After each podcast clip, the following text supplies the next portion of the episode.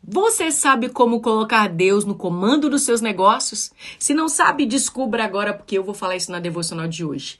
Em meio ao mundo de empreendedores, onde metas, lucros, competitividade muitas vezes parece dominar essa paisagem, é crucial como cristão empreendedor nós encontrarmos maneiras de fazer o reino de Deus como a nossa prioridade.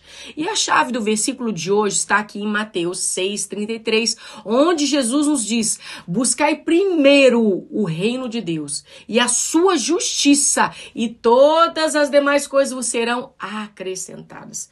Nós vamos aqui explorar sete passos que demonstram como o integrar dos princípios cristãos pode ser aplicado no seu negócio. Primeiro, estabeleça valores cristãos. Não negocie isso.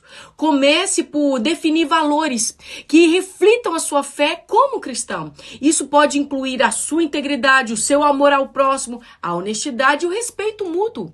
O segundo, ore e ouça. Reserve tempo para orar, por meditar na palavra do Senhor, seus regulamentos. Esse é o momento para você buscar a orientação de Deus, para ouvir a sua voz em relação aos seus negócios. O terceiro é você seja competitivo e servidor. Demonstre compaixão em servir aos outros. Seja o seu cliente, seja o seu funcionário, seja o seu parceiro de negócio. Olha, coloque as necessidades do outro acima muitas vezes da sua. Quarto, a ética nos negócios. Mantenha alto padrão ético em todas as áreas do seu negócio. Isso vai incluir também a sua transparência e a sua honestidade nas relações comerciais e cumprir as promessas que tanto você faz aos outros. O quinto, fidelidade com o dízimo e com a oferta. Sim, eu vou falar sobre isso aqui. Comprometa-se em ser fiel e dar o seu dízimo e a sua oferta regularmente, como expressão de prática de fé, de gratidão. Entenda que essa fidelidade não é apenas uma obrigação, mas uma oportunidade de contribuir para que o reino de Deus avance por meio da sua empresa e seus recursos.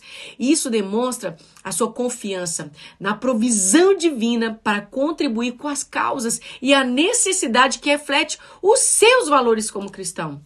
O sexto é cultive relações significativas. Olha, priorize esse desenvolvimento em relação à significância de fazer as coisas serem transações comerciais é, cheias de unidade, de valores, não vazias. Construa confiança com seus parceiros ao longo dos prazos. O sétimo, Confie na provisão de Deus. Lembre-se que o sucesso dos nossos negócios vem de Deus.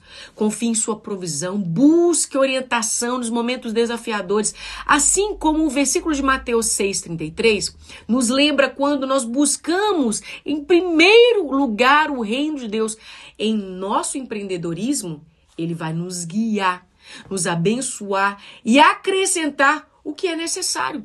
E ao seguir esses passos e integrar as características como cristão em seu negócio, você vai criar uma base sólida.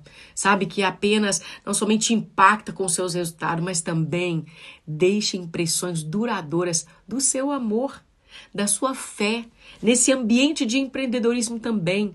Olha, o empreendedor, ele pode ser um grande homem, uma grande mulher de Deus que arrebanha muitas pessoas. Sabe por quê? Porque ele ama Jesus e ele ama pessoas. E ele tem como sua prioridade servir ao próximo como ele é um servo do Senhor. Então aprenda com isso e seja um bom empreendedor e testemunho de Cristo aonde você estiver e com o que você for fazer. Espero ter te abençoado, porque assim é a minha forma de empreender com os meus clientes. Deus abençoe vocês e até uma próxima oportunidade em nome de Jesus.